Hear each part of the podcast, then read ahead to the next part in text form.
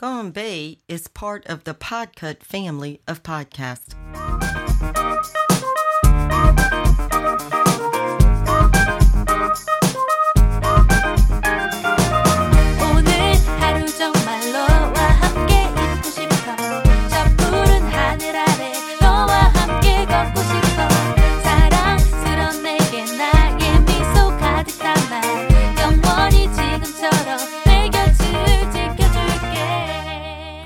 Et bienvenue dans cet épisode de Gone Bay.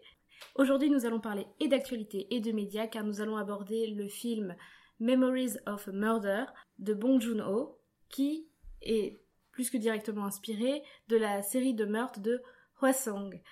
Une série de meurtres euh, qui est le qui est euh, du premier tueur en série coréen qui était répertorié dans le pays. Il a même été surnommé le Zodiac coréen. Et pour cet épisode, nous avons avec nous Jo Bonjour de l'équipe récurrente et nous avons avec nous Flavien. Comment ça va Flavien? Salut, bah écoute, ça va très bien, très content de venir parler de ce film de Bong Joon-ho, qui est un réalisateur que j'aime beaucoup, même s'il y a plein de trucs que j'ai pas vu de lui, mais on en parlera quand on parlera du film, je pense. Mais ça va, ça va, écoute, ici, euh, c'est vendredi soir, c'est le week-end, c'est le, le jour férié en plus, bon, même si ça change pas grand-chose en temps de confinement, mais, mais ça va. Flavien est un copain de chez Podcut. Effectivement, tu as un podcast. Est-ce que tu peux nous en parler juste euh, un petit instant? Ouais, bien sûr, ouais, ouais. Bah alors, je fais plusieurs podcasts, effectivement, mais celui que je fais chez Podcut, c'est Listen to the Game. Alors, mais on y entend très peu ma voix, juste en fin d'épisode pour, pour la petite pub pour Podcut, mais sinon, parce que ça s'appelle donc Listen to the Game, et le principe, c'est que c'est du let's play audio de jeux vidéo. Donc, euh, je lance un jeu et j'enregistre, mais j'enregistre que le son du jeu. C'est pas un let's play où on m'entend parler, où on entend le son de la manette de mon clavier. J'enregistre vraiment que le son du jeu, donc euh, ça permet de suivre l'histoire, de suivre aussi les sons de gameplay. Euh, donc voilà c'est c'est le principe, c'est un concept que j'ai lancé euh, l'an dernier à la rentrée avec euh, Plague Tale, et puis depuis Rise of the Tomb Raider, il y a un épisode, euh, enfin une série en anglais, une série en français alternativement, donc, euh, donc voilà, avec euh, à chaque mois un nouveau jeu qui est traité. Voilà. C'est- ça, ça spoil les jeux, donc je peux pas écouter les jeux que je veux faire, mais euh, non, moi j'aime vraiment bien. Moi je trouve ça Ah bah sympa, ça, pour c'est moi c'est de la SMR mais en bien. Ouais, ouais, bon après ça dépend des jeux, hein. et puis après encore une fois, euh, chacun se raccroche aux jeux qu'ils aiment ou qu'ils veulent écouter, il n'y a pas l'obligation de tout écouter. Si un jeu nous branche pas ou que tout simplement en anglais on n'aime pas ça, ben on fait l'impasse et puis il n'y a pas de souci, hein. chacun fait bien comme il veut. Après, euh, c'est vrai que au niveau jeux vidéo, il y a de quoi faire. Ouais, il y a de quoi faire, mais mine de rien, c'est intéressant. Alors, c'est peut-être pas, euh, je vais peut-être pas m'étendre là-dessus, mais ça m'a amené à repenser la façon dont je joue aux jeux vidéo, puisque quand je fais un jeu vidéo, je me pose la question est-ce qu'il serait faisable pour Listen to the Game ou pas? Est-ce que les éléments narratifs sont intéressants, etc. Enfin, ça, me- ça m'engage à, me, à repenser un peu la narration dans le jeu vidéo euh, par l'audio, quoi. Oui, puis c'est vrai que parallèlement au streaming euh, qu'on voit beaucoup, euh, qui ont explosé ces derniers temps, c'est vrai que ça, ça fait une autre lecture aussi des jeux. C'est, enfin, ça fait une double lecture qui est intéressante. Ouais, bah, j'espère. En tout cas, j'ai quand même regardé avant de lancer, j'avais rien vu de trop similaire, donc, euh, donc je me suis dit allez, pourquoi pas. En tout cas, moi, j'ai pas vu de jeu, de jeu en lien avec euh, Memories of Murder, enfin avec la, les meurtres de Wesong. Je pense qu'au niveau narratif, euh, Ah non, je crois. au niveau narratif, ouais. ça pourrait être rigolo. Ouais, ouais, ouais, si, il y aurait des choses à faire. hein. Bah, là de tête, euh, Hmm. hormis Elle est Noire, j'ai pas de, de jeu vraiment marquant avec des grandes enquêtes et tout ça qui me, qui me vient en tête. Vraiment euh, policier. euh. Ouais, vraiment des jeux d'enquête. Bah, il y y a Telling Lies que j'ai traité, mais qui est vraiment différent, puisque c'est une enquête par caméra interposée et tout, et c'est pas vraiment sur des serial killers, il y a vraiment l'aspect enquête. Mais, euh, mais oui, oui, sur. euh, Oh, ça doit exister des jeux sur des serial killers où tu mènes une enquête, il y a des Sherlock Holmes, il y a ce genre de choses. Après, euh, comme c'est des jeux parfois à petit budget, ben, il n'y a pas de doublage audio, ce genre de truc, quoi. Donc, donc ouais, ouais, c'est pas, pas si fréquent, ça effectivement, comme genre de jeu les jeux d'enquête. Euh. Après, moi, niveau enquête, euh, j'avais fait que surtout des point and click, donc c'est des jeux assez, ce sont des jeux assez anciens pour la plupart. Ouais, ouais, c'est sûr. C'est sûr. Là, pour revenir à l'enquête, effectivement, on est sur un contexte un peu compliqué. On était sur un pays qui était un petit peu jeune dans sa façon de fonctionner. Et euh, c'est vrai qu'on se retrouve avec, euh, avec beaucoup de choses qui se passent dans le film. Et euh, quand on revient un petit peu au contexte de l'époque, il y a quand même eu 9 meurtres. Enfin, on en a répertorié 10. Mais euh, il pense qu'un des meurtres a été fait par euh, peut-être quelqu'un qui copiait, un copycat, le, qui copiait le meurtrier. Ouais. Donc il y en a pour sur 9, deux personnes âgées entre 14 et 71 ans qui ont été tuées dans la même, euh, dans la même zone géographique, une zone très rurale, très, très isolée avec euh, souvent des arrêts de bus où il fallait marcher 1 à 2 km seul dans la cambrousse pour rentrer chez soi. Et dans ce contexte, il y a une enquête qui n'avait jamais abouti jusqu'à littéralement maintenant. C'est-à-dire que le premier meurtre a lieu en 86, on résout l'enquête en 2019. C'est ce qu'on voit de plus en plus apparaître avec les nouvelles technologies, euh, les nouvelles méthodes scientifiques. Mais c'est quand même incroyable, incroyable qu'on ait réussi, alors que souvent, les, au fur et à mesure, les analyses ADN et tout, on perdait beaucoup de matériel. Enfin, à l'époque, l'enquête avait été faite euh, d'une façon pas plus amatrice que maintenant, mais beaucoup moins scientifique et méthodique. On en, reparlera quand on parlera du film de toute façon. Et c'est vrai que c'est un contexte un petit peu particulier. Nous, on entend beaucoup parler des tueurs en série américains et français, plus euh, géographiquement de chez nous. Et c'est vrai que je trouvais ça intéressant d'un petit peu voir aussi un tueur en série très loin de nous géographiquement, d'une culture assez différente. Et pourtant, on retrouve des similarités, euh, évidemment, euh, à des affaires que nous on connaît, puisqu'il a été appelé, surnommé le Zodiac coréen. Ouais, alors je pense qu'il a été appelé comme ça aussi par les Occidentaux, justement, du fait de, des similitudes et que que du coup c'est un peu une appropriation culturelle si tu veux de, la spécificité du, tueur en série. Après ce qui est intéressant c'est que dans le film, bon on en parlera peut-être plutôt dans le film, mais là aussi on retrouve vraiment des codes du, du, du, thriller quoi qui, qui sont là et du film de tueur en série qui sont pas propres spécialement euh, à Bong Joon-ho même s'il a ses spécificités. Mais euh, ouais, ce qui est intéressant aussi, ce qui est fou en plus en France, d'autant plus, c'est que euh, bah, le film était ressorti en salle en 2019 par ailleurs. Et, du coup, euh, c'est vrai que c'est la concordance avec l'actualité. Alors, ça n'a pas du tout été fait parce qu'il y avait eu la résolution de l'enquête. D'ailleurs, je ne sais plus euh, précisément si euh, ça a été résolu avant la ressortie ou, vice-versa. Mais c'est vrai que la, ressortie en France avait du coup un, un goût un peu particulier. La résolution de l'enquête a été faite plus ou moins pendant la, la, promotion de Parasite. Donc, on est entre 2018-2019. ah oui, oui. Puisque Bon l'a appris l'a appris pendant la, promotion et justement il, a fait une petite interview, un petit communiqué de presse euh, pour en parler. Me semble-t-il que c'est en septembre 2019 pourtant que ça avait été euh, avéré. Hop là. Alors 15 septembre 86, premier meurtre. Et euh, en septembre 2019, ils ont relié le suspect à l'ADN. Donc c'est vraiment quelque chose d'assez, d'assez ouais. incroyable. Alors moi si je pourrais rajouter quelque chose par rapport à, à l'enquête, je pense que je pense pas que même si euh, les moyens étaient bien moins importants euh, dans les années fin 80 début 90 il n'y a pas eu de souci non plus parce que comme on le voit dans le film c'est quand même assez léger comme euh, comme enquête et en, parallèle du film on, regarde une série dont on vous parlera plus tard qui s'appelle Signal qui qui est inspirée de donc de, de, de plusieurs affaires en Corée, dont celle-ci. Et une des premières choses qu'on vous dit dans la série, c'est euh, cette, euh, cette enquête et, toute, euh, toute la gestion des meurtres a été très mal fait et très bâclée. Donc je pense qu'il y a quand même eu des, pas mal de mm. lacunes sur, sur l'enquête. Ouais, même si a priori il y, avait, quand même pas mal de gens mobilisés pour l'enquête. Hein.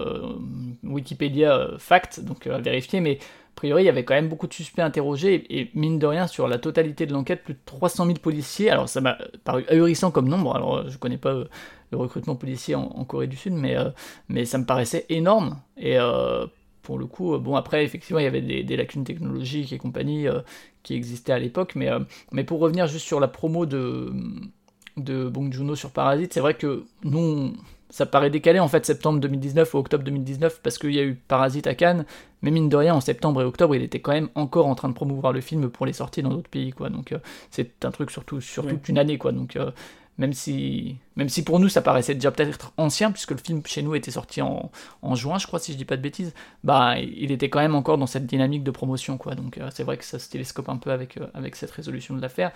Et ce qui est intéressant c'est que d'ailleurs lui le, film il sort en 2003 donc euh, c'est déjà un regard euh, déjà euh, c'est inspiré de faits réels, mais ça reste une œuvre fictive d'un réalisateur qui prend un point de vue, etc. Mais c'est ce qui est intéressant, c'est ouais, c'est déjà un, regard avec du recul sur l'affaire, avec déjà un regard aussi critique et qui parle d'autre chose que l'affaire, enfin qui est un film aussi assez politique, etc. Aussi sur la gestion de l'affaire.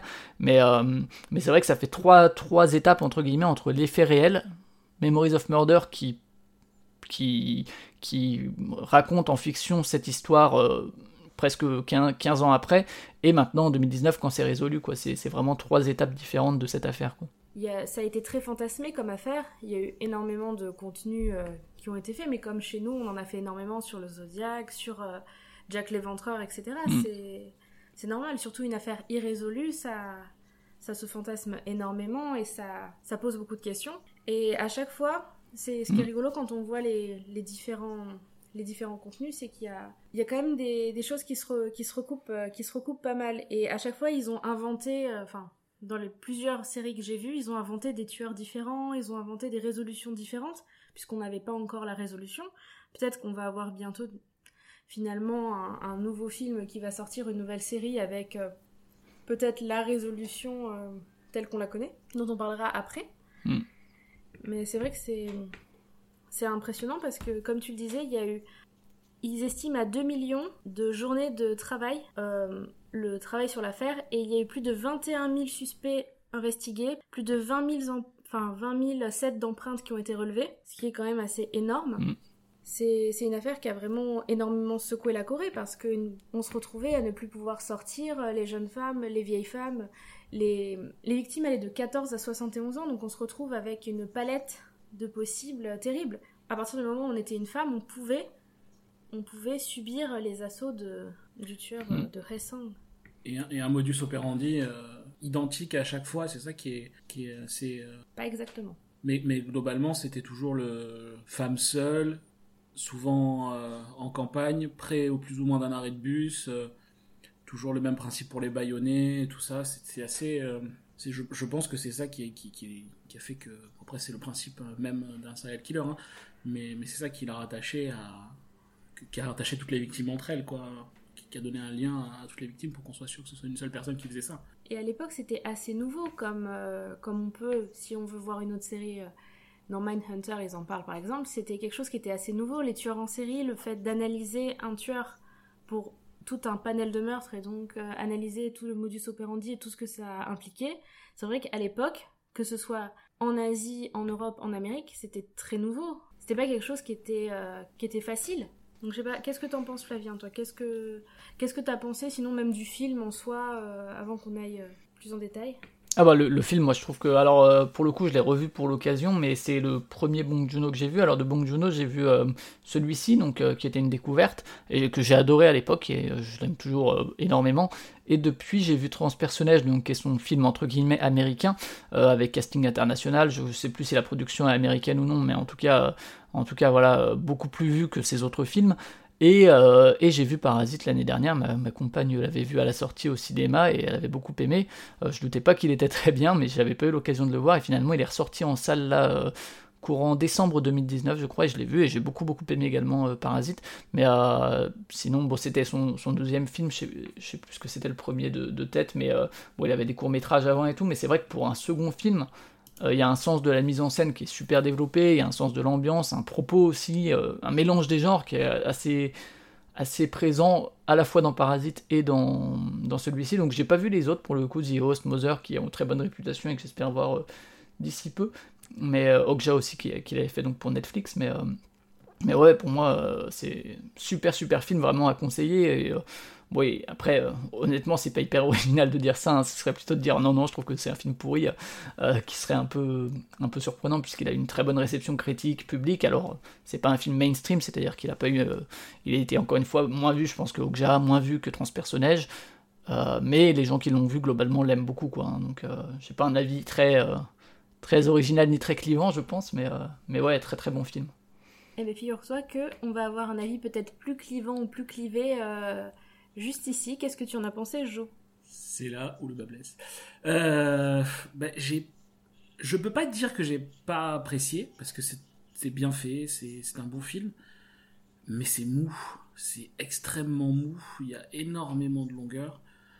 Euh, je me suis un peu ennuyé en fait. Je trouve qu'il y a pas, il se passe rien en fait. Je trouve que le, même la, la- les, les interrogatoires ont peu d'intérêt. Je trouve, il se passe rien. Euh, quand ils vont sur les scènes de crime, il se passe rien, il n'y a aucune recherche. Le tueur, bien sûr, on le connaît pas, on ne sait pas qui c'est. Mais c'est romancé, ils auraient pu essayer un petit peu de faire. Enfin, il aurait pu essayer de faire un petit peu un truc, euh, je sais pas. Mais je j'ai pas détesté le film parce que ce serait, ce serait mentir de dire que j'ai détesté le film. Mais, euh, c'est clairement pas mon, mon, préf- mon préféré de, de tous ces films. Mon préféré euh, étant, je pense, Parasite, hein, clairement, qui n'a rien à voir, hein, bien sûr, mais je sais pas, j'ai pas, je reste un peu sur ma faim. Et tu as vu, toi, de lui, quels autres films au final? Alors j'ai vu Parasite, j'ai vu Okja, et il me semble, mais je suis pas sûr d'avoir vu euh, Snowpiercer. Et alors je préfère pas dire de bêtises, mais euh, je, je suis pas sûr de l'avoir vu. Mais en tout cas, euh, j'avais beaucoup apprécié Okja aussi. Et Parasite est un excellent film qui, comme toi, euh, je, je l'ai revu, en- enfin je l'ai vu tout court, pardon, euh, avec Lexine euh, qui est à côté de moi, au cinéma quand il est ressorti. on a eu la chance de le voir au cinéma, malheureusement en VF, mais on a eu le chan- la, la chance de le voir au cinéma et c'était Ouais. vraiment, c'était vraiment un super film avec pour le coup plein de, de rebondissements, plein de retournements. Ouais, gestion du ouais. C'est- différente, Peut-être ouais. pour ça aussi que je suis déçu de ce film-là, qui est, alors forcément c'est un film plus vieux, c'était son premier, Euh, donc on- on- forcément il n'avait pas for- le, le- le talent et la technique qu'il a maintenant, mais je, je, je m'attendais justement à avoir quelque chose avec autant de, de rebondissements, de, de changements et de, de choses différentes, comme, comme on peut trouver dans Parasite, quoi. Le côté un peu fou qu'on peut avoir dans Parasite, je m'attendais à avoir Mm. quelque chose un peu comme ça. Et, et voilà. Du coup, euh, je suis euh, moyennement conquis par le film. Alors, ce film, il parle de quoi? Donc, comme on en a parlé, il parle de l'enquête en lien avec les meurtres de Hwesong. Ils ont trouvé une jeune femme qui a été tuée, euh, qui a été violée, qui a été attachée, qui s'est retrouvée avec sa culotte sur sa tête, qu'ils ont trouvée dans une ferme à la campagne. Les enquêteurs ont des méthodes extrêmement rustiques et euh, comme l'affaire se complique, il y a une autre femme qui a été tuée, etc., qui a un deuxième cadavre. On voit arriver un inspecteur de Séoul, donc de la ville, qui a des méthodes beaucoup plus systématiques, qui a l'air beaucoup plus dans la réflexion que dans l'action, dans le dans les méthodes un peu rustiques des inspecteurs qu'on voit au début du film, qui, qui cognent les suspects, qui essayent d'avoir des confessions, euh, qui essayent d'obtenir des aveux. Bah alors, alors ça, co- cogner les suspects, euh, pour le coup, c'est pas forcément un truc euh, qui est que rustique. hein. Enfin, quand tu regardes LA, bon, LA Confidential, c'est plus des années 50, mais Russell Crowe est pas tout tendre non plus. Non, mais par contre, ouais, t'as as vraiment euh, les scènes de crime qui sont saccagées, par exemple, ou euh, les trucs qui, où ils font vraiment pas gaffe, quoi. Euh, Ça, c'est effectivement un, un point de clivage assez important, même si, ouais, les, les méthodes un peu...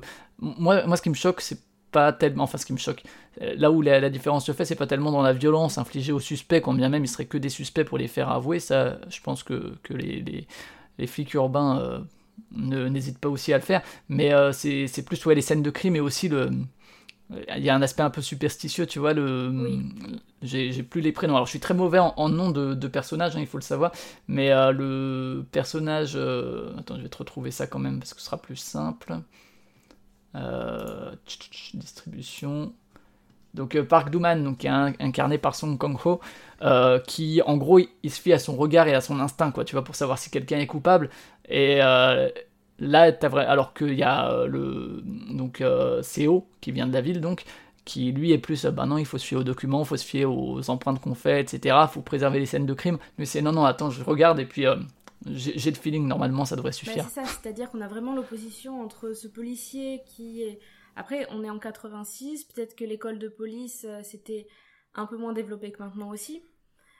Et euh, je pense, quand on les voit, on n'a pas l'impression qu'ils aient eu vraiment une formation très rigoureuse. Ils font comme ils peuvent pour résoudre l'enquête. Effectivement, ils arrivent sur des scènes de crime saccagées avec un tracteur qui passe au niveau des empreintes. Euh, déjà, il a plu, mais bon, ça, on saura plus tard euh, que voilà, c'est un élément important il se retrouve avec euh, tout le monde qui marche n'importe où, qui touche à tout, euh, on sait, on sait pas où on en est, c'est le bordel.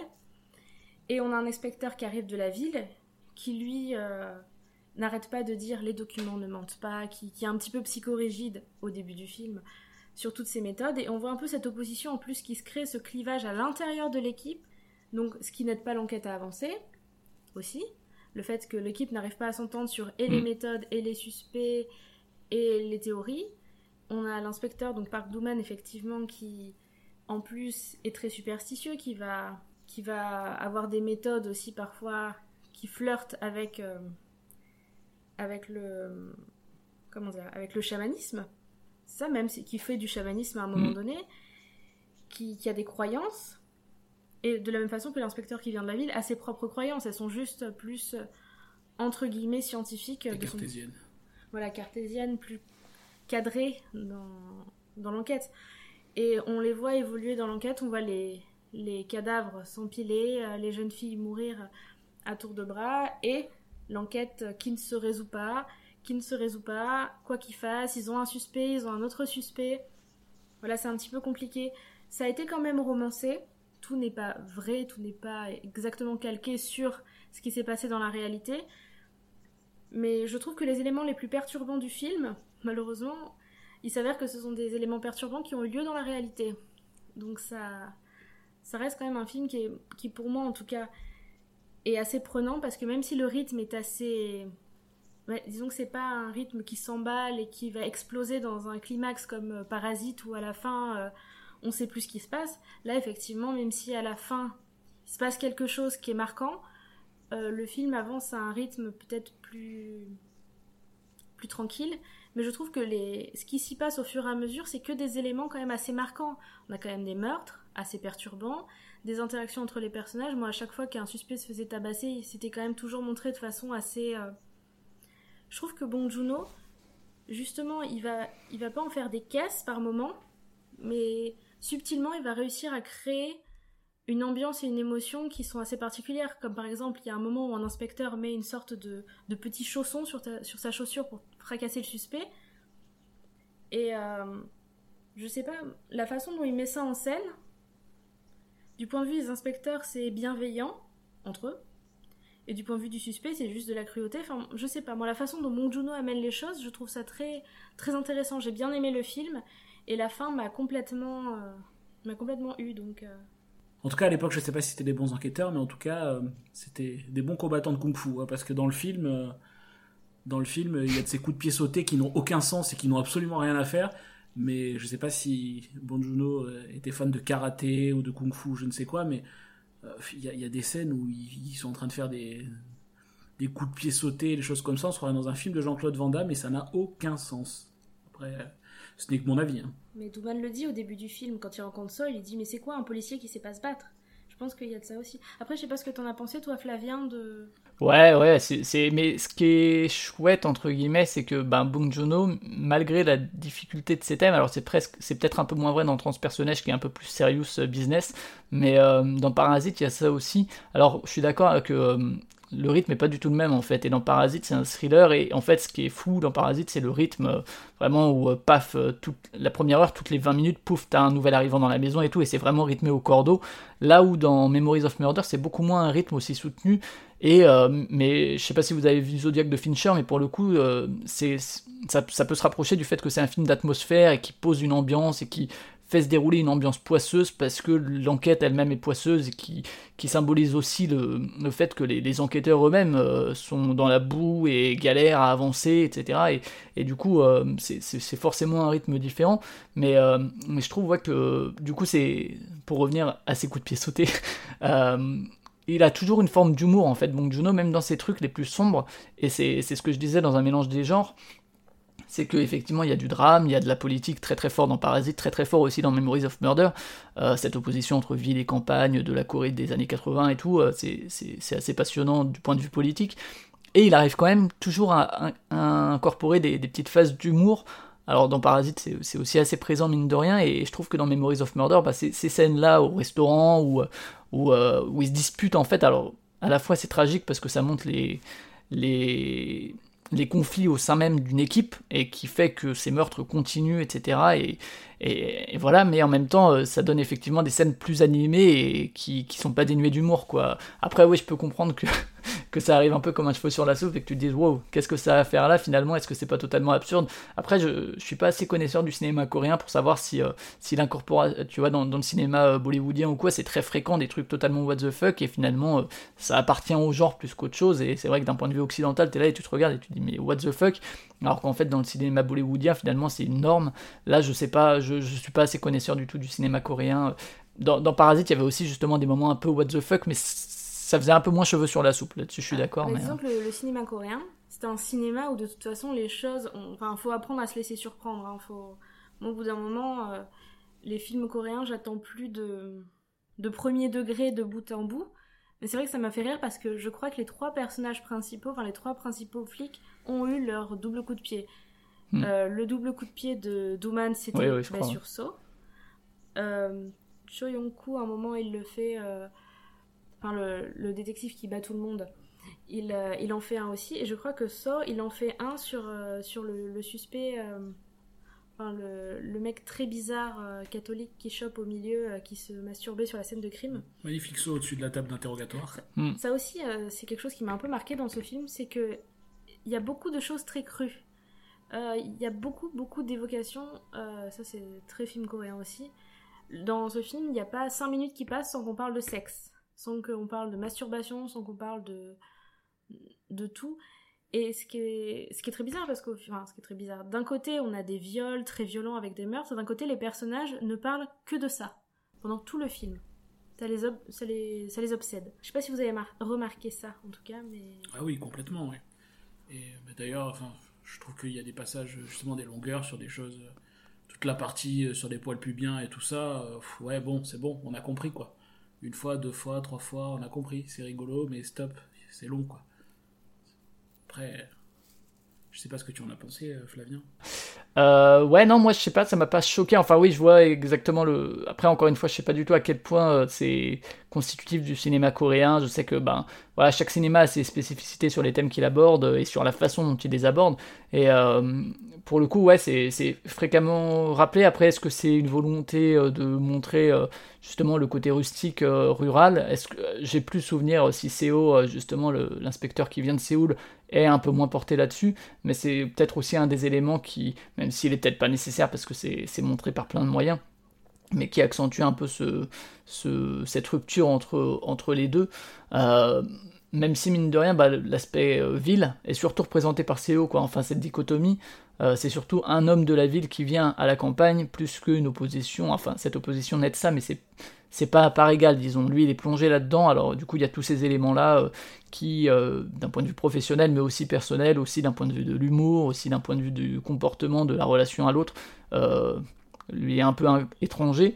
Et mine de rien, je trouve qu'il s'y adapte bien, entre guillemets. C'est-à-dire que même si tu sens la rupture, c'est jamais tellement sur, sur le comportement personnel de Seo. Enfin, d'un point de vue professionnel, il est très différent, mais je trouve que euh, voilà, enfin, il rentre quand même dans, dans l'ambiance du film et dans l'ambiance de l'équipe assez facilement. Tu le vois jamais trop. euh, Il n'y a pas tellement de questionnements métaphysiques sur oh là, qu'est-ce que c'est que ces ploucs. Euh, et euh, ce qu'aurait pu être le cas, quoi, mais je trouve que c'est c'est pas tellement le cas, Je quoi, dans le film. reste quand même assez à l'écart. Par exemple, euh, la scène où ils vont, il y a une scène où ils vont tous manger ensemble. Ensuite, il va, ils vont dans un sorte de bar à hôtesse karaoké. J'ai pas trop compris. Euh, au restaurant, il dit ah mais moi je mange pas de la viande brûlée. euh, on dirait qu'il boude. Mais une fois dans le bar à hôtesse, on le voit qu'il est en train de manger des fruits. Bon, il, est ivre mort comme tout le monde. hein, il n'arrive pas à, manger ses raisins correctement. Mais alors que tout le monde est en train de, chanter, de danser, de pour le coup Douman qui met des mains aux fesses à tout le monde, lui il est en train de, se concentrer à manger, euh, à peler une pomme, à manger du raisin, à demander une banane, enfin il essaye de rester euh, très, il est très à l'écart, très réservé, voilà, Digne. très digne, alors que deux secondes après il y a son chef qui va vomir euh, tranquille. enfin, Ouais, ouais. c'est vrai qu'il est, il essaie, il est toujours très réservé. Je le vois, il fait pas de petites remarques, etc. euh, sur le sexe, le ci, le là. Par contre, je trouve qu'il évolue, qu'il évolue, qu'il évolue au, au fur et à mesure du film, dans le sens où plus ça va, plus ça devient compliqué à gérer pour tout le monde, plus les l'accumulation de ces jeunes, plus ou moins jeunes femmes qui meurent, etc. Ça leur monte tous à la tête, et plus lui aussi il devient euh, entre guillemets brutal dans ses méthodes. Lui aussi, il, il finit par, Mm. euh, par rentrer là-dedans, mais pas. Voilà, et on se rend compte qu'en fait, tout simplement, c'est pas que. C'est pas qu'ils sont brutaux, c'est aussi. Enfin, il y a des méthodes qui sont un peu brutales, mais c'est aussi qu'au bout d'un moment, il- c'est quelque chose d'extrêmement perturbant pour tout le monde. Et je trouve que Bong Joon-ho aussi aborde tout ça de façon très crue. On a le moment à l'autopsie où il dit Ah, il y a quelque chose dans le vagin, où il le sort devant le, devant le spectateur. Et au final, on a cet échange verbal entre le détective Park et le détective So, où Park lui demande Mais tu vois des, des meurtres comme ça à Séoul? Et il lui répond Jamais. C'est ce moment où tous les clivages disparaissent, où ils se disent euh, Mais c'est super violent Oui, pour nous deux.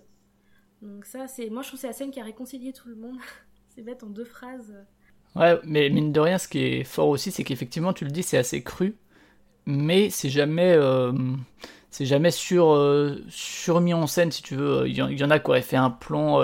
Euh, dans Parasite, il y a un peu plus ça, c'est-à-dire que la construction des plans est un peu plus transparente, entre guillemets. euh, J'adore Parasite, encore une fois, hein, mais disons que ça fait un peu plus, entre guillemets, tape à l'œil, même si euh, c'est un terme un peu péjoratif, un peu plus que ce que je voudrais.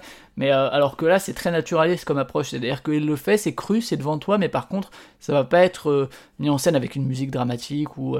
enfin, pas autant que ça pourrait l'être chez d'autres cinéastes, quoi, tu vois, ça arrive, mais ça arrive comme d'autres choses arrivent dans le film, quoi. Pareil, la, la relation euh, au, au handicapé qui, fait, pas- qui est, je crois, le premier suspect, euh, tout, tout ça, c'est, c'est plus ou moins filmé tout de la même manière, quoi, je trouve. C'est pas voyeuriste, je trouve. D'ailleurs, je trouve que c'est un personnage ouais, très intéressant et, et malheureusement son, son, son sort est assez triste euh, à ce pauvre monsieur. Mais il me semble que dans la réalité, euh, le principal, euh, un des suspects était justement un, handicapé. C'est ça, par contre, c'était. euh, Ouais, bah après, c'est ce qu'ils ils cherchent vraiment leur coupable, quoi, et, ça, c'est une des, une des dérives. Et d'ailleurs, euh, la personne qui finalement a été euh, désignée comme, comme coupable de, de ces meurtres, entre guillemets, il a avoué tous les meurtres, et tu te demandes s'ils en ont pas collé, histoire de résoudre des enquêtes euh, à, peu de frais, à dire, bon, bah c'est bon, on peut lui coller aussi. Et mine de rien, il y a ça aussi qui transparaît dans, les méthodes de, de la police euh, dans, le film, c'est euh, on veut absolument le coupable pour dire qu'on a résolu l'enquête, peu importe que, que ce soit vrai ou non, même si ça les travaille et tout, mais ce qui les travaille, c'est plus le fait de ne pas résoudre l'enquête. Enfin, la violence des, des crimes les, les travaille aussi, mais j'ai l'impression que c'est vraiment plus ça, c'est on n'y arrive pas, quoi. On n'y arrive pas, et euh, Et on trouve un bouc émissaire. Ouais, c'est ça, ouais. Et du coup, le premier, c'est un handicapé parce que ben il peut pas se défendre en fait, quoi. Et finalement, euh, quand il s'avère qu'il peut se révéler utile, ben euh, spoiler, euh, il, sort de l'histoire, quoi, parce qu'il se fait dégommer. Mais euh, mais voilà, enfin c'est aussi toutes ces formes de violence et il met beaucoup en scène la violence politique. Bong Joon-ho, il le fait très bien et je trouve que dans, dans celui-là aussi. Et d'ailleurs, ce que tu disais, Lexine, tout à l'heure sur le renversement un petit peu, c'est super intéressant. C'est-à-dire que au début, il arrive avec ses méthodes et tout, les documents sont les faits, et finalement, euh, la fin de l'histoire voit un complet renversement, puisque, c'est lui qui, bascule vers la violence la plus pure et qui s'en fout, entre guillemets, de la vérité, il veut juste en finir, et que finalement, c'est Park qui lui rappelle, entre guillemets, à la raison, et lui dit, bon, en fait, stop, quoi, euh, tant pis. Et, euh, et l'épilogue va un peu dans ce sens aussi, et c'est... Enfin, c'est... Je trouve que c'est un- un- une belle trajectoire de film, quoi, tu vois, le la façon dont euh, se confronte la ville, la campagne, et dont tout ça évolue pour finalement se renverser plus ou moins. Mais euh, alors c'est un peu hors sujet, mais, mais par rapport à ce que tu dis, on a vu une série euh, sur Netflix avec, avec Lexine qui parle de ça. Alors pas sur la Corée du tout, c'est sur les États-Unis, d'un tueur en série. Alors le nom m'échappe.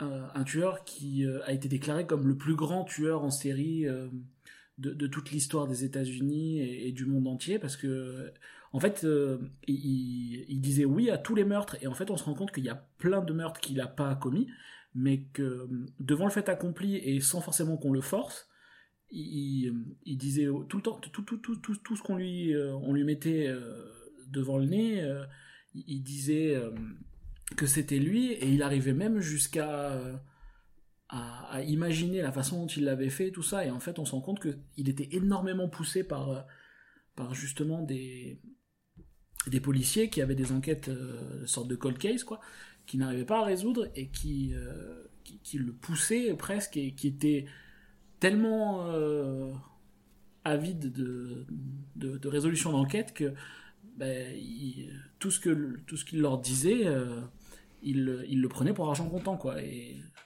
et je je, on- je je je me rappelle plus du nom de la série mais c'était une, une super série aussi et, et là du coup c'est un petit peu le cas aussi je trouve où bah, ils veulent absolument un coupable et bah, de, de gré ou de force que ce soit vrai ou pas ben on lui fait dire euh, on lui fait dire ce qui ce qu'on a envie quoi et C'est The Confession Killer, c'est disponible sur Netflix. Et c'est Henry Lee. Lucas. Et du coup, on sait pas qui il a vraiment. Enfin, il y en a, on, pense qu'il les a vraiment tués. Et d'autres, en fait, on se rend compte qu'il y a eu beaucoup de suggestions. Voilà, et le problème, c'est que. Mm. Et, et là, c'est pareil. on- on- Le problème, c'est de, de, de- donc, dans cette série, je, je, je pars un petit peu hors série, hein, désolé, mais il dit tellement oui à tout qu'on sait plus, et même les policiers ne savent plus, si ce qu'il a dit, c'est parce qu'on lui a forcé la main, ou est-ce qu'il l'a vraiment fait, ou est-ce qu'il a lu dans les journaux, et un peu ce qui se passe euh, avec, euh, avec le, le, le, le- le pervers euh, dans, dans, dans le film Memories of a Murder, où, mais en fait, il avoue, mais il avoue parce que ce qu'il dit, il l'a lu, il l'a entendu, en fait, il l'a fantasmé. Donc du coup, on ne sait jamais euh, où est la ligne entre le vrai du faux, et qu'est-ce qui est fantasmé, qu'est-ce qui est vrai, et, et des deux côtés, quoi, du côté du suspect et du côté de la police aussi, qui, qui Mm. pense que c'est lui parce que elle lui force la main directement. On voit bien des scènes même dans le film où euh, pendant les, les interviews, euh, on, on- lui fait signe euh, quand il est en train de, de- faire sa déposition, le, le- suspect. il dit oui, tu l'as attaché avec ça, et le- le- l'enquêteur le, regarde et lui fait signe, lui, montre comme un, soutien-gorge, et il dit ah oui, avec un soutien-gorge. Et du coup, c'est- je, je pense que ouais, il y avait vraiment de ce côté-là un petit peu. Ils avaient tellement envie de trouver aussi que bah, tout le monde était coupable et trop vite quoi. Mais justement, le problème de ces deux biais, c'est qu'on a deux personnes dans l'histoire qui apparaissent. On a cet handicapé mental qui, euh, qui est en détresse et qui a tout vu. Et en tant que spectateur, évidemment, on est sorti du truc, on le voit raconter le meurtre. Et on, se doute qu'il ne l'a pas fait, et en tant que spectateur, on se dit, mais en fait, il a tout vu. Mais nous, on est hors du truc, et les policiers, ils veulent tellement se convaincre que c'est le coupable, qu'ils passent à côté d'un témoin essentiel, et quand ils s'en rendent compte, eh bien, c'est trop tard. Et de la même façon que l'autre, l'autre, finalement, il leur apporte un élément d'enquête assez, assez important, parce qu'avec cette histoire de toilette euh, et tout ça, ils arrivent à remonter jusqu'à une victime qui a survécu, enfin, une victime de viol. Comme effectivement, il y a eu des victimes de viol de ce tueur, qui n'ont pas été assassinées. Et bref, et en fait, ces deux personnes, à cause des biais de vouloir absolument les avoir comme coupables, ils passent à côté de témoins qui sont assez importants. Et effectivement, entre celui qui a tout vu et qui peut tout raconter mais qui a rien fait et du coup qui se retrouve euh, en victime aussi, et celui qui fantasme, moi j'avais trouvé ça très perturbant parce que euh, il y a des gens comme ça qui fantasment sur les tueurs, etc. Et, et ils fantasment tellement, tellement ça et, et le passage où il, où il se fait couper, mais heureusement qu'il se fait couper, où il dit, et là, je remonte dans les toilettes, et il y a plein de petites filles. Et là, l'autre, il le coupe, et j'étais là, merci de l'avoir coupé, parce que sinon, j'étais obligée de couper le film tout court. Enfin, au bout d'un moment, c'est... Moi, ce personnage m'a beaucoup perturbé. Il est vraiment... euh, Ouais, bah c'est assez violent. hein. Il est vraiment pervers. Et c'est vrai que j'avais trouvé ça rigolo. En plus, comment les deux se font innocenter par Saw, par la même méthode, les deux, ils regardent leurs mains. Le premier, il dit, mais non, il a les mains palmées, il aurait jamais pu faire les nœuds. Et le deuxième, il dit, ah, il, a, pas les mains douces, ça peut pas être lui qui a fait le coup. À chaque fois, euh, il innocente les deux témoins euh, de la même façon. Il y a un petit côté aussi systématique euh, du côté des enquêteurs, malgré tout, euh, que j'avais trouvé intéressant aussi euh, pendant le film. On a toujours ce, ce biais-là quand on veut se convaincre de quelque chose, malheureusement. euh, Ouais, et puis après, il y a, y a l'auto-persuasion, même des, effectivement, comme tu le disais, des, des, des suspects que tu forces, entre guillemets, à avouer. En même temps, le suspect, alors tu peux très bien te dire, bon, bah, de toute façon, j'en ai pour perpète. Qu'est-ce que je perds à avouer un truc en plus? Finalement, euh, j'y perds pas grand-chose. Et puis, tu as aussi, effectivement, tout le système d'auto-persuasion de, euh, comme tu disais, ah, mais tu as fait ci, tu as fait ça, etc. De manière à créer presque des faux souvenirs et euh, de finalement avoir des aveux qui en sont en fait pas parce qu'en fait c'est juste par harcèlement et par violence surtout psychologique et physique enfin un mélange entre les deux qui fait que tu t'auto-persuades toi-même d'avoir fait des trucs alors qu'en fait bah tu le fais juste pour arrêter d'avoir à subir ça et que tu arrives tout de même à t'en persuader enfin sans, sans remettre en cause toutes les affaires qui ont été faites depuis le début de, de la police hein, mais c'est un système de torture, confession hein. qui est connu quoi enfin c'est pas que de la torture, hein, vraiment. euh, Parce que c'est de la torture physique et psychologique ce qui lui arrive à... Enfin, ce qui leur arrive, du coup.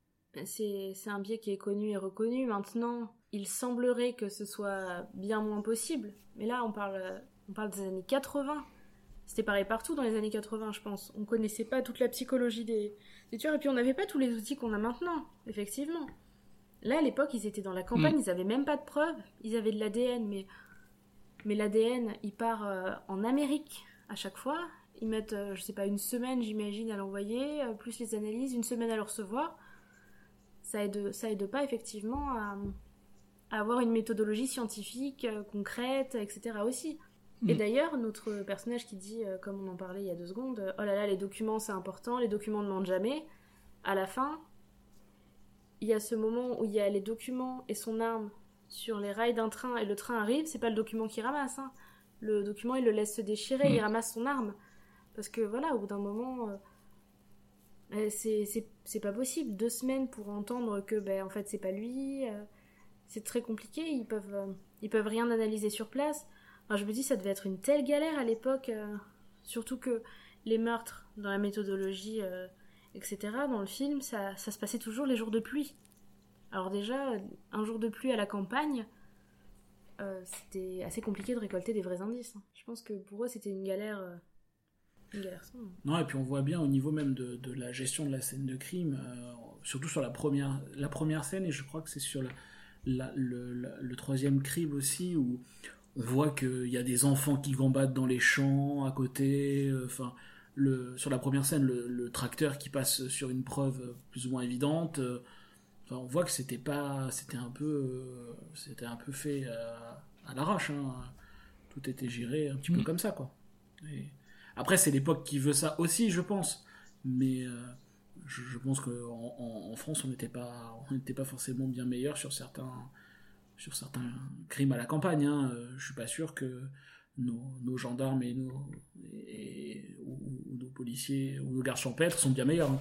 Ouais, c'est clair. Bah, t'as Petit Quinquin qui. Il y a Petit Quinquin qui va un peu dans cette veine-là, avec euh, sur un ton beaucoup plus humoristique, mais euh, sur, sur des enquêtes aussi en campagne, il me semble que c'est dans le Nord, et qui, qui pointe aussi ce côté très, très rustre de, de la police, mais sur un côté beaucoup plus, beaucoup plus humour pour le coup de Bruno Dumont, il me semble, si je dis pas de bêtises, une série qui a été passée sur Arte il y a quelques années. Et euh, oui, oui, enfin, c'est, pas spécifique à la Corée que d'avoir des, des flics qui, qui, à la fois, ne bénéficient pas de conditions idéales, qui parfois utilisent des, des, des méthodes qu'on peut euh, qualifier de violence policière, euh, et pas que à la campagne d'ailleurs, enfin, euh, quand on voit les dérives qu'il peut y avoir euh, Ah, en manif ou quoi, enfin, c'est pas. C'est pas parce qu'on est en 2020 que, que ça a disparu, quoi. Non, mais je pense quand même qu'aujourd'hui, les, les, les policiers euh, en campagne sont quand même plus préparés à ce genre de choses. Enfin. Oui, pas, pas forcément même plus préparés, mais comme, comme dit Alexandra, ils, ils sont plus formés, il y a une école, tout ça. Mais euh, dès qu'il y a le moindre souci, maintenant, euh, ben, on envoie des spécialistes. Euh, après, c'est sûr qu'on peut pas, on, on peut pas blâmer des gens qui, euh, rentrant dans le cliché, hein, qui ont passé leur vie à, à, à, à s'occuper de petits larcins, de vols de poules ou je ne sais quoi, de gérer des enquêtes comme ça. Et c'est un petit peu, un petit peu ce que je- qui ressort du film aussi, c'est que on sent bien que ben, c'est c'est pas leur métier en fait. C'est c'est juste euh, ils sont policiers Mm. et ils font une enquête parce que parce que c'est arrivé chez eux, mais ils sont pas policiers, euh, ils sont pas enfin ils, ils sont pas dans la police criminelle quoi. Donc euh, c'est c'est c'est presque chacun son métier quoi. Et Mm. on, on le voit bien au niveau de bah, l'inspecteur qui vient de Séoul, bah, il a une méthodologie, euh, il, il, euh, il se jette pas sur le premier suspect venu, euh, enfin il réfléchit, il prend, il enquête, il voit, enfin on voit bien que malgré tout la, la méthodologie est bien différente. Il est beaucoup moins dans l'affect, même je pense, il est plus dans, il, est très raisonné et sensé dans, ce qu'il fait. Jusqu'à un certain point, parce que malgré tout, comme ils le disent, est-ce qu'on a déjà vu des crimes aussi violents? Jamais. Et c'est pour ça qu'il perd un petit peu pied aussi à la fin, parce qu'il rentre dans l'affect. Quand une personne, une adolescente qu'il a gentiment interrogée, etc., et avec qui il a discuté cinq minutes, il la retrouve morte euh, dans la boue, elle a été euh, violée, tuée, et il a quand même pris euh, les affaires qu'elle avait sur elle pour les lui, pour les lui insérer. Au bout d'un moment, c'est d'une violence inqualifiable, et c'est là d'ailleurs qu'il perd pied. Il a beau être, avoir une méthodologie, les crimes violents, c'est des crimes violents de cette ampleur, il n'en avait pas vu. Et même si maintenant on a des unités spécifiques avec des médecins légistes, des psychologues, etc., je pense pas qu'à l'époque, quand euh, que n'importe où, quand ça allait pas parce que euh, t'avais vu un cadavre ou quoi, tu pouvais aller voir un psychologue dans la foulée euh, au milieu de ton enquête. c'était pas. Je pense que les gens n'étaient pas aussi protégés comme maintenant. Ils le sont quand même, pas forcément beaucoup, mais un petit peu plus. Je pense que maintenant tu peux. Je sais pas. Là, maintenant, on a des vraies unités avec une, euh, un, cadre, même si ça ne fonctionne pas toujours. Il y a un cadre, euh, un cadre pour ce genre d'enquête qualifié de crime euh, très violent. Ah ouais, après, bon, ouais, comme dit, le... là, ce, qui est, ce qui est fort du coup avec euh, Bong Joon-ho, au-delà- même de la réalisation et tout, parce que moi j'aime beaucoup cette ambiance un peu poisseuse, euh, il y, a, y a des moments, des ralentis ou des scènes vraiment euh, qui, sont, qui sont super fortes dans le film, je trouve, en termes de, pure mise en scène, ce qui peut d'ailleurs questionner parce que quand tu filmes aussi bien, entre guillemets, et que tu t'appliques autant sur une scène de justement poursuite d'une des victimes, quand je crois que c'est la personne au parapluie qui marche et tout, c'est super beau. Mais l'esthétisation entre guillemets de, ce genre de truc, tu peux, tu peux la questionner d'un point de vue éthique euh, du cinéma, quoi.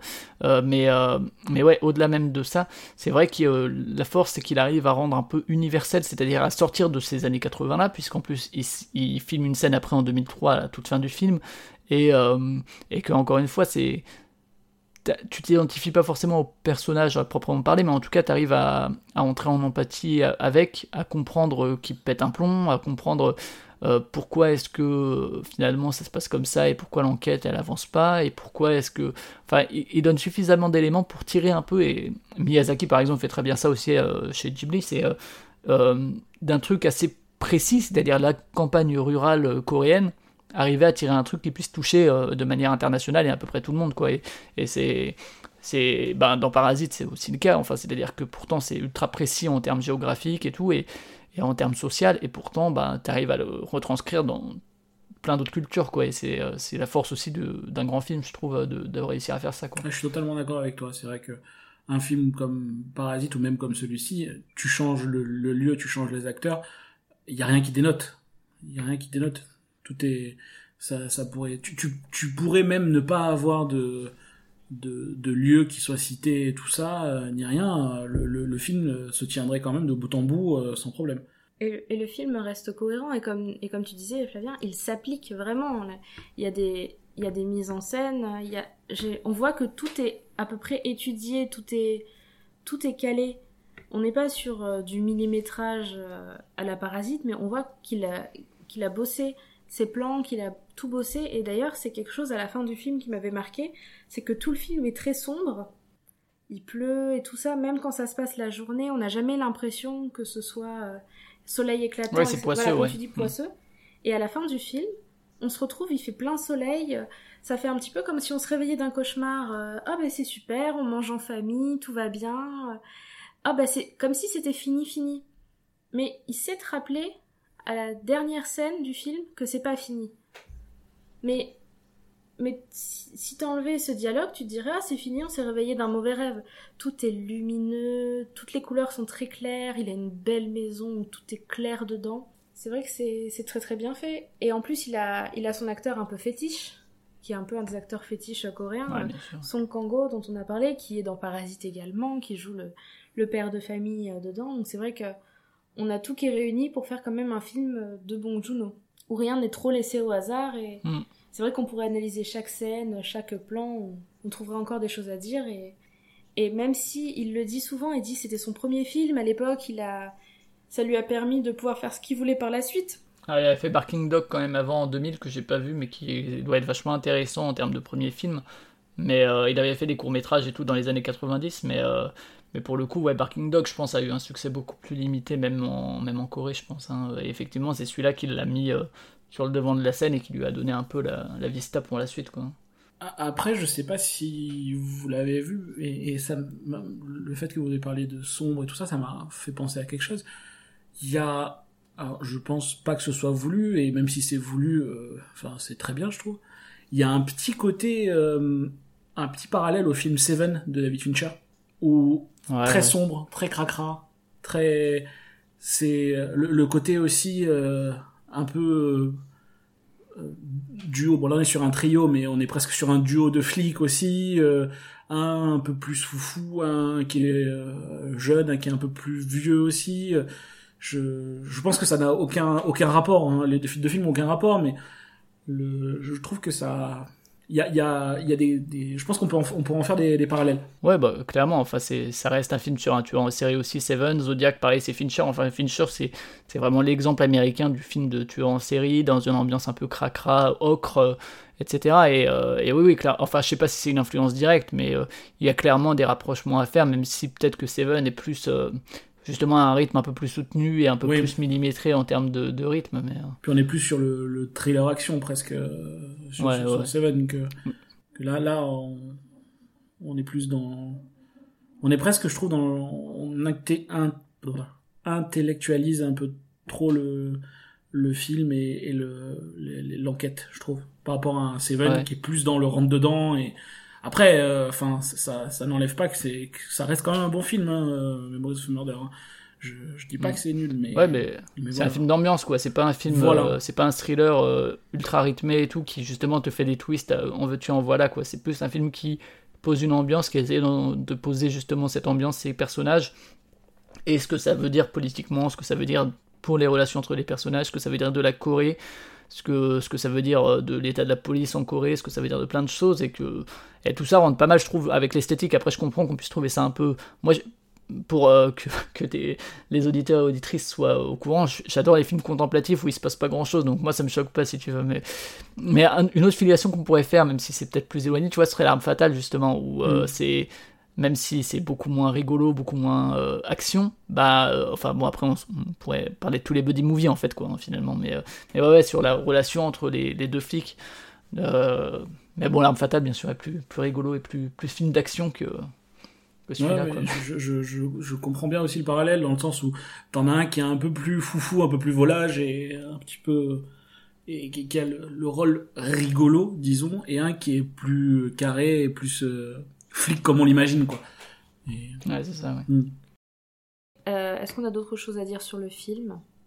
Ou est-ce que je vous spoil euh, la vraie fin du film? Ouais, non, moi j'ai pas grand chose à rajouter. Comme dit, ouais, euh, j'ai revu et je trouve que vraiment il, a, il arrive à mettre son ambiance, qu'il a quand même des fulgurances de, de mise en scène déjà hein, pour un deuxième film, que euh, très différemment de Parasite, en fait, c'est des mises en scène très très différentes euh, euh, qui sont presque à l'opposé en termes de, de choix de. Il y a des filiations et tout, mais c'est vraiment pas du tout le même, euh, la même façon de faire un film. Et euh, ouais, les acteurs sont nickel aussi. Enfin, si tant est qu'on accepte leur, euh, leurs absurdités par moments et leurs leurs débordements et tout. Et, et ouais, c'est un film qui a beaucoup d'âme, quoi, et qui, qui a vraiment, qui reste en tête quand même, quoi, par son scénario, qui déjà se déroule et tout. Après, c'est tiré d'une histoire réelle et tout. C'est peut-être plus simple entre guillemets de, de faire un scénario qui, qui tienne en haleine, puisque déjà, euh, je pense qu'à l'époque, cette affaire. euh, Alors moi, tu vois, je l'ai appris, je l'ai connu par le film, hein, euh, je, je la connaissais pas du tout à l'époque, mais, mais que ce soit le scénar, que ce soit l'ambiance, que ce soit les acteurs, que ce soit la mise en scène, que ce soit la musique et tout. Enfin, il y, y a vraiment quelque chose de très cohérent qui s'en dégage, quoi, et qui, qui fait que c'est un film que moi j'aime beaucoup. Ouais, et puis faut Mais après, j'ai rien à rajouter de particulier. Faut, faut avouer que c'est quand même très bien joué. Enfin, je veux dire, il y a pas les, acteurs jouent bien. euh, Il n'y a pas de.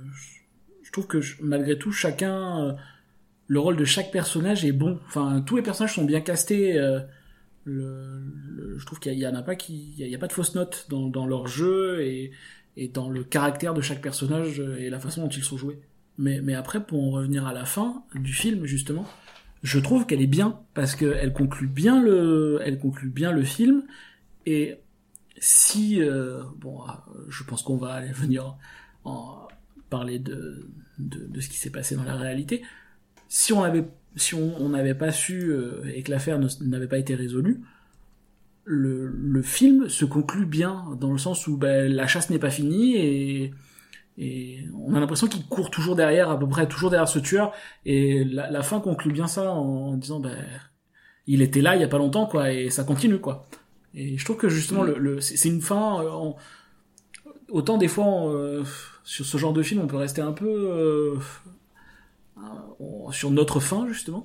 Et, et là, non, là, c'est une belle conclusion à ce film. C'est très compliqué de. Ouais, et puis le dernier regard caméra est quand même super puissant, quoi. Enfin, c'est euh, justement comme c'est pas résolu, c'est en 2003 que sort le film, et en- la fin, euh, du, la toute fin du film te projette en 2003. Euh, le fait qu'ils reviennent sur les lieux du crime et tout, et qu'il n'y ait toujours pas de résolution, et qu'ils regardent comme ça la caméra à la fin, c'est effectivement une super fin, et je trouve que c'est une bonne façon de de prendre parti, mais en même, mais, en- mais en même temps sans essayer d'inventer une fin qui n'existe pas, quoi. Mais voilà, c'est ça, ça reste totalement crédible. C'est toujours très compliqué, j'ai l'impression de conclure un film. C'est souvent ça, moi, qui me gâche l'impression d'un film, c'est que des fois j'aime énormément ce qui se passe pendant deux heures, et la conclusion est pas, est pas à la hauteur, en fait. Et là, cette conclusion a été, j'ai trouvé juste parfaite. Cette petite scène anodine, ce dialogue entre deux personnages et qui se conclut sur, euh, c'est son Moby Dick, hein, de toute façon, hein, c'est c'est sûr. hein. Et on se retrouve, euh, en plus son Kango, il arrive très bien à jouer ce côté justement euh, qu'on voit aussi dans Parasite ou d'autres films comme Taxi Driver, etc. Très bon film. Il, il, a, il sait très bien jouer le personnage qui est un peu bêta parfois, un peu rustre, euh, et mais aussi des fois juste très sérieux. Il arrive très bien à passer de l'un à l'autre et là on voit le moment où, où deux secondes avant il était dans la voiture au téléphone et là tout son regard dit tout comme vous dites, c'est fou, c'est incroyable. Et le générique en plus est très beau derrière. Enfin je trouve que tout est Une bonne fin.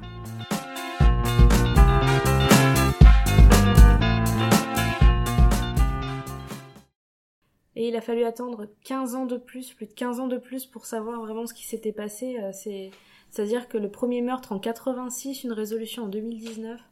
Puis surtout, ce qui est assez original, malgré tout, c'est que c'est une résolution, mais l'enquête, ça s'est résolu, mais par, ça a été résolu par le, le- le tueur en lui-même, et non pas par l'enquête de police au final. C'est, hein, je, je vais laisser la parole à Alexandra, je pense qu'elle va, elle va vous, vous raconter un petit peu euh, cette histoire qui est quand même extraordinaire. hein. Bah, c'est pas, ça n'a pas été résolu par le tueur en lui-même. En fait, ce qui s'est passé, c'est qu'il y a eu la série de meurtres que l'on connaît, euh, donc qui s'est arrêté en 91, le dernier meurtre de cette, euh, qui avait ce modus operandi de, victimes avec, euh, qui étaient bâillonnées, violées, attachées avec leurs propres vêtements, etc. Et ce qui s'est passé, c'est que en 93, un certain Lee Chun-jae se fait larguer par sa femme. Ça peut arriver, hein. Il s'est passé plein de choses en 93. hein. Euh, et en décembre 93 en plus, décidément une période dramatique. On a perdu Pablo Escobar, euh, voilà, et donc sa femme l'a quitté. et il a donc invité sa, sa belle-sœur à la maison, sa belle-sœur de 18 ans. Il l'a violée, droguée, il l'a tuée en janvier 94. Et il a fait comme beaucoup de tueurs font, c'est-à-dire qu'il a été participé à l'enquête activement, il a participé aux fouilles, il était là à la télé avec tous les autres. Il faut qu'on le retrouve, c'est dramatique, euh, comme beaucoup de, tueurs font, à s'afficher et à participer activement aux enquêtes. Et il s'avère que, ben en fait, euh, il s'est fait choper et il s'est retrouvé en prison. On l'a condamné à mort. Et finalement, il a eu seulement une peine de prison à perpétuité avec euh, 20 ans de sûreté. Donc là, nous sommes en 95, quand sa peine est réduite. Voilà, il ne va pas mourir, il est seulement condamné à perpétuité. Et en fait, ils se sont rendus compte avec des analyses ADN le 18 septembre 2019, c'est-à-dire encore 25 ans après ça, ils se sont rendus compte avec les analyses ADN que ça matchait avec de l'ADN qui avait été retrouvé sur, un, sur les sous-vêtements d'une jeune femme. Et ils l'ont lié à quatre des, des meurtres non résolus. Et il était déjà condamné pour le meurtre de sa belle-sœur. Et le souci, c'est que il est condamné pour le meurtre de sa belle-sœur. Il va, purger sa peine. Mais comme il y a prescription pour le dernier meurtre depuis 2006, il ne sera jamais condamné alors que il y a des analyses ADN qui prouvent que c'est lui, le responsable de tous ces meurtres, viols, etc., tortures qu'il y a eu. Il ne sera jamais condamné parce que c'est seulement en 2015 qu'il a été euh, qu'en fait pour les meurtres, ils ont aboli euh, la prescription. Et ce n'est pas rétroactif. Et comme le dernier meurtre a été prescrit en 2006, il ne sera jamais poursuivi pour ces meurtres-là. Heureusement, il a une peine de sentence enfin il a une peine de prison à perpétuité et je pense que comme on l'a lié au, au meurtre en série, je pense qu'il n'aura jamais de libération sur parole. Mais euh, dans l'idée, je trouve ça un petit peu un petit peu dur pour les familles des dix victimes. Et, euh, en lien toujours avec l'affaire, une petite anecdote, c'est un truc terrible. Quand le film est sorti en 2003, Memories of Murder, ça a un peu ravivé la flamme du public, hein, ça a un petit peu comme à l'époque quand il y avait eu euh, Faites entrer l'accusé, etc. Ça, éveille un petit peu l'intérêt du public. comme euh, récemment le documentaire sur petit Grégory, etc. Et en 2004, il y a eu un, meurtre qui a été fait par un copieur, un copycat. C'est-à-dire qu'il y a eu un meurtre un petit peu hommage, voilà, à, à ce, à ce tueur en série finalement, euh, suite à l'engouement provoqué par le film, ce que je trouve absolument terrible. Et voilà, donc c'est en 2019, grâce, grâce aux méthodes ADN, qu'on a trouvé, euh, qu'on a trouvé le tueur qui, fort heureusement, était déjà en prison, parce que sinon il, ne, il vivrait sa vie libre euh, comme un oiseau. Notons que ce charmant monsieur euh, a fait en tout 46 victimes. D'après Wikipédia, hein, je, je prends des pincettes. Donc sa, belle-sœur qui est confirmée. Il y a encore 15 victimes qui, qu'il a confessées, dont quelques-unes bien sûr maintenant qui ont été vérifiées. Et euh, il a confessé aussi euh, 30 tentatives de, enfin 30 viols et tentatives de viol. Donc c'est quand même quelqu'un qui était pas pas très très sympa, disons. Et, c'est un euphémisme. Ah non, mais. Et puis il faut se dire que actuellement il a une cinquantaine d'années. Mais à l'époque, il est de 63, donc en 86, il avait 23 ans. J'ai du mal, moi, à presque 30 ans, me dire qu'à 23 ans, quelqu'un ait pu euh, se lancer dans une telle chasse, dans un tel. Euh, d'être un tel prédateur à 23 ans. Ça me surprend toujours autant quand je lis des histoires euh, ou j'entends des histoires de tueurs en série. Hmm, bah, Après, je crois que c'est une question d'âge, hein, donc euh, c'est c'est Voilà. pas, forcément ça. Après, c'est vrai que c'est difficile de se projeter quand toi. euh, quelque part, c'est rassurant que tu te projettes pas Voilà. trop là-dedans. Quand on est normal, c'est difficile. Enfin, normal. Quand on n'est pas un psychopathe, en tout cas, c'est difficile effectivement de, de comprendre euh, un esprit un peu troublé. On va dire. Et voilà donc pour la, pour la résolution de, de cette affaire finalement. euh, et voilà. Toi, j'imagine que tu as, comme nous, un peu Wikipédié et, et googlé euh, cette affaire.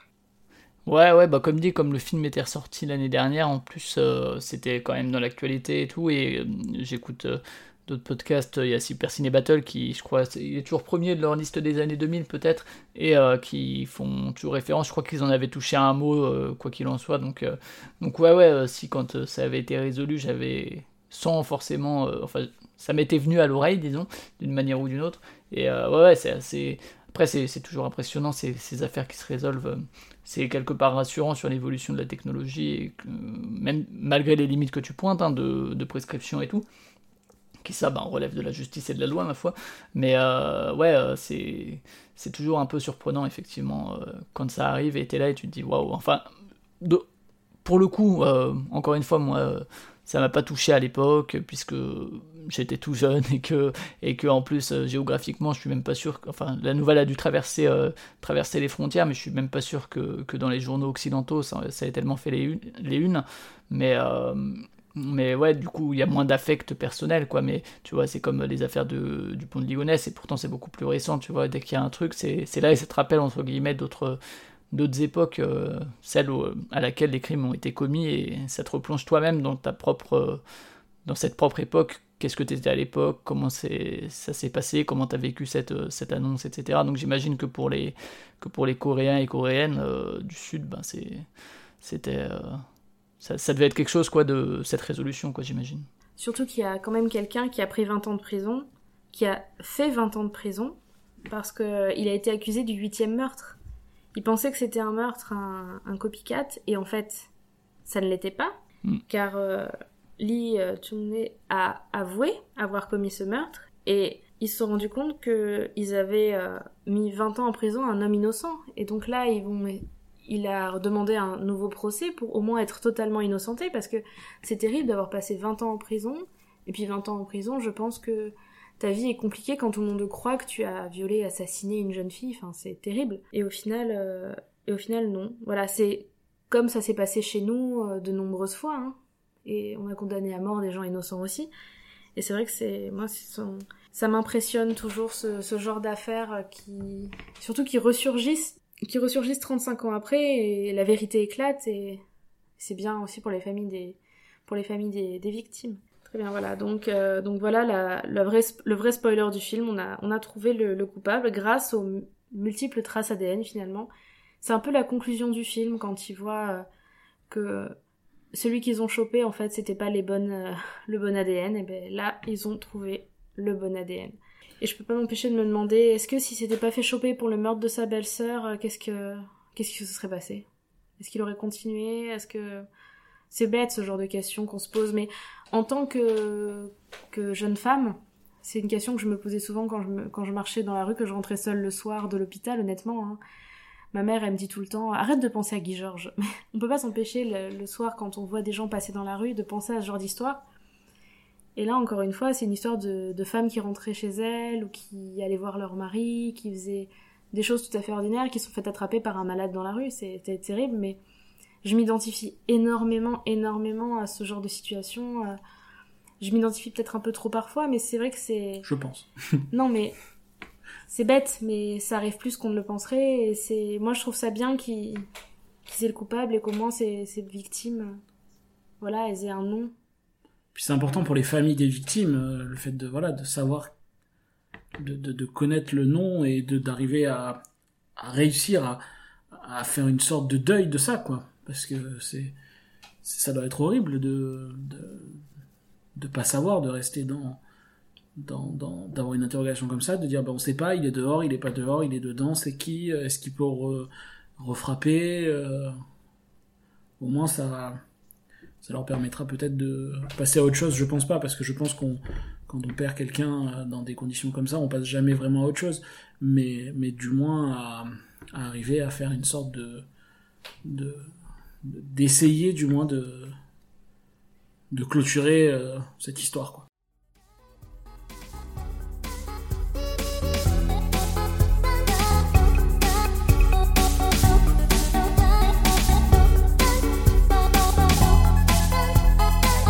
Et nous allons passer aux recommandations. Flavien, que nous recommandes-tu cette semaine? Alors écoute, bah, j'ai j'ai essayé de, de faire une recommandation sud-coréenne. Donc euh, je crois que je t'en ai déjà parlé en off, mais euh, il y a euh, Park Ji-ha qui est une musicienne que j'aime beaucoup, qui fait du piri, qui est je crois un instrument traditionnel coréen, si je dis pas d'annerie, euh, et qui faisait partie d'un groupe qui s'appelle Som. Alors enfin c'est une orthographe un peu compliquée, c'est-à-dire que c'est crochet ouvert, S-U 2.M, crochet fermé, voilà, qui était un duo. Et donc elle a une carrière solo également, qu'elle a commencé, euh, qu'elle a commencé en... Donc elle, elle vient de Séoul, enfin elle est née à Séoul en tout cas, et euh, elle a fait un premier euh, en 2015, The Record of Autobiographical Songs, et son premier album est arrivé en 2018, et il a fait pas mal parler de lui, c'est l'album Communion, euh, qui se prononce certainement Communion, et euh, la même année est sorti Philos, donc c'est deux très très bons albums, donc c'est une courte discographie, donc vous pouvez en faire le tour assez rapidement. Euh, donc elle, est, elle a sorti sur un, sur un label, euh, sur le label Tactile, qui est un label allemand, mais Philo c'est aussi sorti chez Mirror Ball, qui pour le coup est un label coréen. Même s'il est aussi sorti sur un, autre label qui est Glitter Beat, qui est aussi allemand. J'imagine que ça dépend des versions.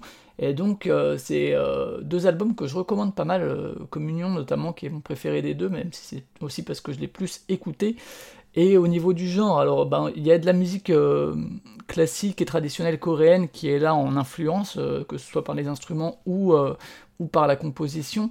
Elle n'est pas toute seule, il y a aussi Kim Oki qui est au saxo et à la clarinette. Il y a pas mal de gens qui sont. Il y a du vibraphone, des percus, enfin il y a pas mal de choses.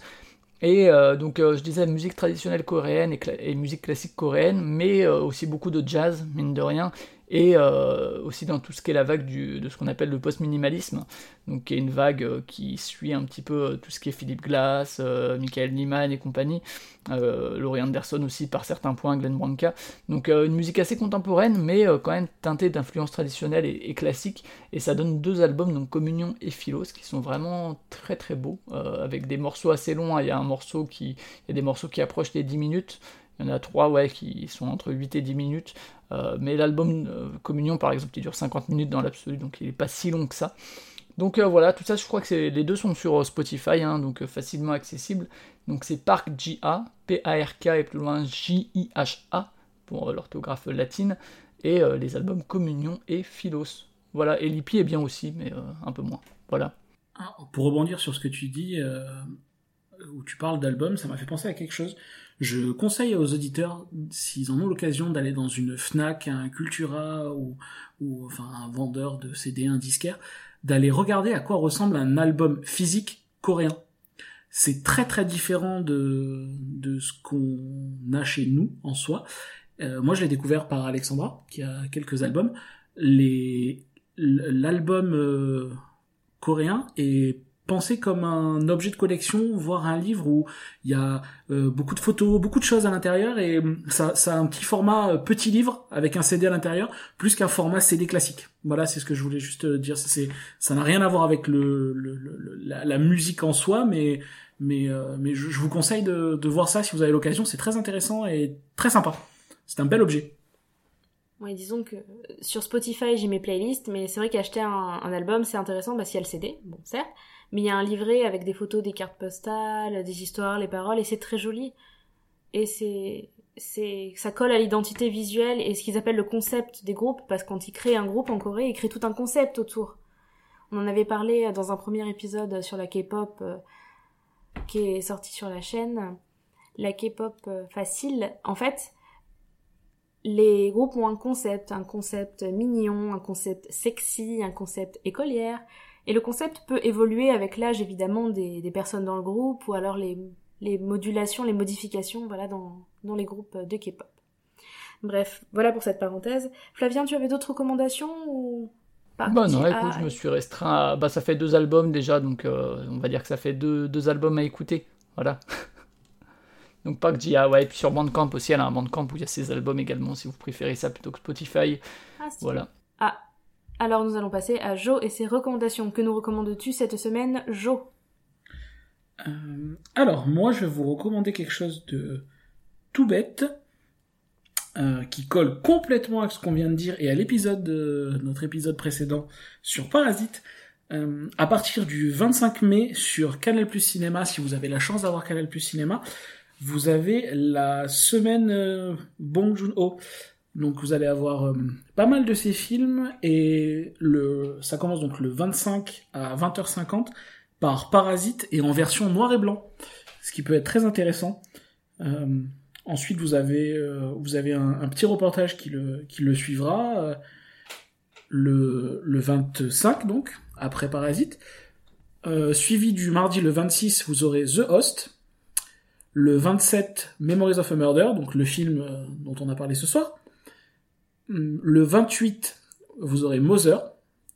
Le 29, vous aurez Snowpiercer. Et le 29, en seconde partie de soirée, vous aurez Dernier train pour Séoul, un documentaire de 2017. Voilà, c'était ma recommandation euh, qui, pour le coup, collait très bien avec euh, nos deux derniers épisodes, euh, dont, celui-ci.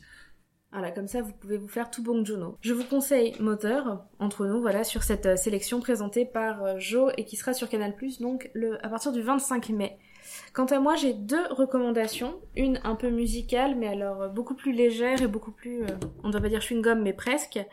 Il y a une chanteuse que j'aime beaucoup, qui a joué dans, quelques dramas également, mais elle est surtout chanteuse, c'est I You, I-U, comme I Love You. Et elle a fait un, single produit, écrit par un des membres du BTS, donc le, le groupe qui explose et qui cartonne en France en ce moment. Ça s'appelle Eight. Et donc, euh, le clip est très doux, très joli, en images d'animation. Et je vous conseille d'aller, écouter ça si vous avez 3 minutes 42 devant vous. Enfin, une recommandation plus, en lien avec l'épisode d'aujourd'hui. Euh, donc, euh, les meurtres de Hwasong ont inspiré beaucoup de contenu, et notamment une série qui est sortie il y a quelques années, Gapdong, qui retrace en fait l'histoire d'un policier dans les années 2010, d'un inspecteur qui, qui se retrouve à enquêter sur une série de meurtres ressemblant beaucoup aux meurtres ayant eu lieu dans les années 80, les fameux meurtres de Hwasong, et qui n'ont jamais été résolus à l'époque. Sauf que lui, c'est le fils du principal suspect de l'époque, qui malheureusement est mort. Son père était handicapé mental et c'était le principal suspect des policiers. Il s'est fait beaucoup malmener et il est mort à l'époque et son fils maintenant enquête. Et on se retrouve un petit peu pris dans une vraie fiction pour le coup parce que c'est une fiction avec une résolution, un meurtrier, le copycat, avec tous les éléments qui existent vraiment dans l'enquête mais qui sont mêlés à tout un imaginaire un peu fantasmé de qui aurait pu être le tueur à l'époque qui mélange un petit peu le réel et l'imaginaire et que j'avais trouvé très intéressant. C'est une série en, en, 16 épi- en 16 épisodes qui est disponible sur les plateformes de streaming de drama et qui est disponible également sur Netflix. Je voudrais bien vous conseiller de regarder Signal, Signal, qui est sur Netflix également et qui va être le sujet d'un des prochains épisodes De Gonbe, je ne vous en dis pas plus. Ok, bah écoute, je me suis noté Sayu, là je me suis noté un album euh, qui a l'air cool. Palette, qui est sorti en 2017. C'est un univers un petit peu pop, euh, mais Ayu est un, est un personnage public qui a vraiment ma, ma sympathie parce que c'est une jeune fille, c'est une idole. Et quand elle a eu des sous, elle a. Un des premiers trucs qu'elle a fait, c'était acheter un commerce pour ses parents. Donc vraiment, euh, moi, c'est le genre de choses qui font fondre mon petit cœur. euh, voilà, quand, euh, quand ils prennent soin de leur famille, les gens. La famille, c'est sacré. donc voilà, non, voilà, j'aime beaucoup ce personnage. En plus, c'est c'est quelqu'un qui, qui a eu vraiment des difficultés avec le public dans le sens où il y a eu une polémique il y a quelques années, j'en avais parlé dans l'épisode sur la K-pop. Elle avait une photo qui avait été publiée sur un de ses fils sur ses réseaux sociaux où on voyait juste un bout de son pyjama et un bout de visage et tout le monde avait extrapolé en disant oh elle a un copain etc et elle avait pris une vague de harcèlement etc elle avait dû présenter des excuses publiques etc c'est une personne que je suis depuis un certain nombre d'années et, qui a mon affection euh, en tant que personnage public et en tant que, chanteuse et musicienne aussi parce que j'aime beaucoup sa voix toute douce et euh, et ses chansons souvent très douces aussi. Ça marche. Voilà. Et euh, voilà, on va passer à l'actualité. Flavien, quelle est ton actualité en ce moment? Oh bah écoute, euh, mon actualité c'est que je suis chez moi, euh, je suis prof donc en maternelle donc j'envoie des choses à mes élèves. Donc je reste chez moi a priori jusqu'en septembre maintenant, depuis, mars, ça fait un peu long. Mais, sinon, du côté du podcast, ben euh, écoute là je viens de lancer la- le jeu de mai sur Listen to the Game qui est Remember Me. Euh, donc voilà, euh, vous pouvez suivre ça, il y aura deux épisodes par semaine, puisque je crois qu'il y aura en tout neuf épisodes. Euh, donc voilà, et puis en juin, il y aura The White Door, qui est un jeu, un jeu pas facile en anglais, enfin facile à jouer parce que vraiment très accessible, mais qui est pas facile parce que ça parle de dépression, de troubles de la personnalité, etc., qui se passe dans un hôpital psychiatrique, donc pas la grande joie, mais très bon jeu, qui est aussi sur mobile, je crois d'ailleurs, par ceux qu'on fait Rusty Lakes. Donc voilà, du côté de Listen to the Game, c'est mon actu. Voilà. Muy bien. On va, on écoutera ça. euh, du coup, moi, je n'ai pas encore fini ta dernière série de toute façon, donc très bien. Merci beaucoup en tout cas, Flavien, d'être d'être venu papoter avec nous. C'était très agréable, euh, très sympathique.